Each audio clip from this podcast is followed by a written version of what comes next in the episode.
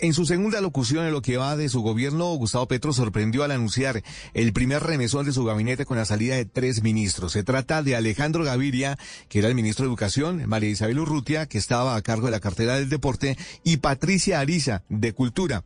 De inmediato nombró sus reemplazos. Aurora Vega será la nueva jefa de la cartera de Educación, Astrid Rodríguez encabezará el Ministerio del Deporte y Jorge Ignacio Zorro será el nuevo ministro encargado de la Cultura. Así anunciaba el presidente Gustavo Petro estos cambios que son vistos como la primera gran crisis ministerial de su gobierno. Agradezco los servicios prestados por los ministros Alejandro Gaviria, María Isabel Urrutia y Patricia Ariza. Con sus aportes han contribuido a enriquecer el debate y a iniciar los cambios por los que votó el país. La salida de Alejandro Gaviria del gabinete y la forma en la que el presidente Petro lo anunció al país define un mensaje y un cambio de tono del gobierno nacional. Gaviria se había vuelto incómodo para varios ministros y para el propio presidente, particularmente por la reforma a la salud.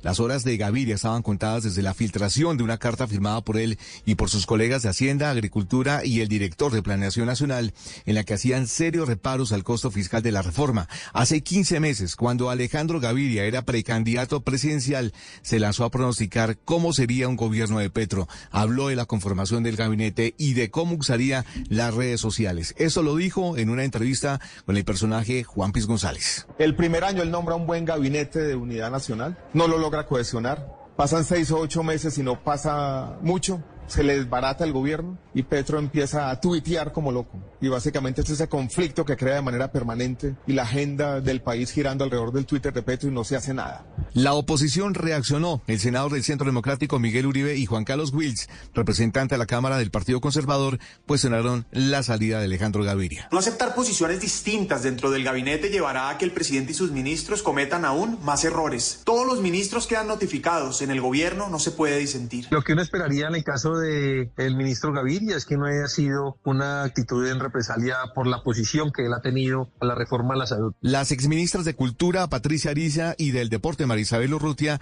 se van del gobierno por falta de resultados y no por relaciones con el presidente de la República. Lo que se dice sobre María Isabel Urrutia es que cometió varios errores que le salieron costosos al Ministerio del Deporte. Urrutia aseguró que su salida es el costo de haber sido honesta y de quitarle a los políticos el negocio del deporte. Traté de organizar el ministerio y de sacar 2.700 OPS que y, contratos que no existen y un poco de serie de cosas que era la caja menor de, los políticos. Patricia Ariza, de 75 años, es reconocida por ser la fundadora del Teatro La Candelaria junto con el ya fallecido Santiago García. Además fue una de las fundadoras de la Unión Patriótica. Ariza expresó su sorpresa por la forma como se enteró de su salida. A mí lo que me hubiera gustado es que el presidente me lo dijera personalmente, mirándome a los ojos. Y listo, porque él está ejerciendo el derecho. Anoche, Néstor, la jefa del gabinete de Gustavo Petro, estamos hablando de Laura Sarabia, aseguró en un trino que los funcionarios fueron informados oportunamente de las decisiones del presidente de la República.